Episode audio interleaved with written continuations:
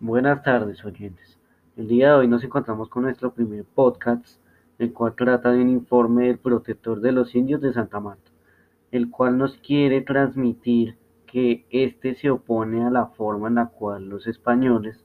estaban prosiguiendo con la conquista del territorio americano, abusando de los pobres indios, torturándolos, esclavizándolos y asesinándolos si se oponían a entregar sus riquezas más preciadas el oro, el cual era lo más codiciado por los españoles. En conclusión, lo que se hacía con los habitantes de allí era inhumano y que se estaba cometiendo una clase de genocidio cultural. Agradezco mucho su atención y espero mi informe les haya hecho darse cuenta de la triste realidad que vivieron nuestros indígenas y cómo esta barbaridad también afectó nuestra cultura